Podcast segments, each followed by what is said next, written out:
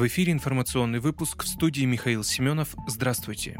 Председатель партии «Справедливая Россия за правду» Сергей Миронов предложил создать общественный совет по телевидению. Такой совет должен проводить общественную экспертизу деятельности общероссийских, региональных и местных телеканалов, организаций телевещания, а также транслируемых телепрограмм, сообщает политик. В законопроекте говорится, что совет должен проводить анализ телевещательной политики, содержания телевизионной продукции федеральных и региональных телеканалов, он должен выявлять мнение населения по основным направлениям телевещательной политики политики, привлекать граждан и общественные объединения к обсуждению вопросов, касающихся основных направлений телевещательной политики. Общественный совет, в частности, будет вправе давать заключения по вопросам нарушения свободы слова, злоупотребления свободой массовой информации на телевидении, соответствия телевизионной продукции культурно-просветительской функции телевидения.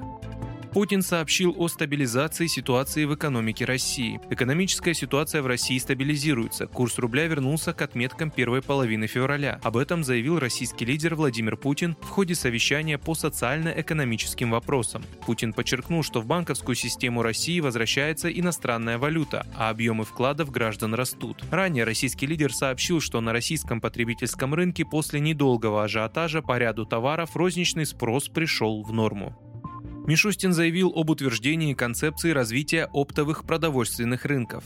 Российские власти планируют развивать систему оптовых продовольственных рынков, чтобы помочь сельхозпроизводителям продавать продукцию в крупных городах, заявил глава правительства Михаил Мишустин. Концепцию правительства уже утвердило, сейчас подготовлен перечень конкретных шагов по ее реализации, сказал он на совещании с вице-премьерами. Мишустин напомнил, что президент России Владимир Путин назвал увеличение выпуска и поставок качественных и доступных продуктов питания ключевой задачей в этом году. По словам премьера, появление оптовых рынков сделает сельхозпроизводителей ближе к покупателям. Мишустин отметил, что нужно подготовить изменения в законодательство, а также внести изменения в национальные стандарты. Глава правительства поручил вице-премьеру Дмитрию Григоренко совместно с Минпромторгом организовать и проконтролировать эту работу.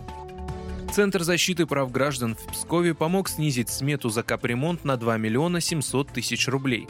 Фонд капремонта предложил отремонтировать крышу псковской пятиэтажки почти на 6,5 миллионов рублей. Председатель Совета дома Галина Макаркина решила проконсультироваться в Центре защиты прав граждан. Специалисты сказали, сумма явно завышена, потому что в доме будет ремонтироваться не вся крыша, а только кровля здания. Совместно с правозащитниками было подготовлено заявление в Фонд капремонта Псковской области с просьбой предоставить полный перечень услуг и работ по ремонту с указанием стоимости. Получив проектную документацию, жильцы заказали смету у сторонних специалистов, которые оценили работы в 3 миллиона 600 тысяч рублей. Благодаря этому жильцы дома смогли сэкономить 2 миллиона 700 тысяч рублей.